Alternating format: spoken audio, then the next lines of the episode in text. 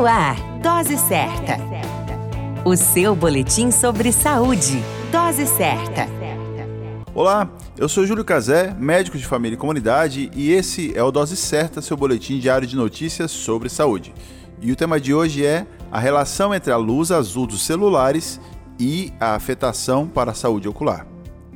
Estudos comprovam que ficar exposto à luz azul dos aparelhos eletrônicos, como celulares, computadores, notebooks e tablets, por mais de 6 horas por dia, pode provocar dores de cabeça, cansaço visual e também um envelhecimento precoce da retina.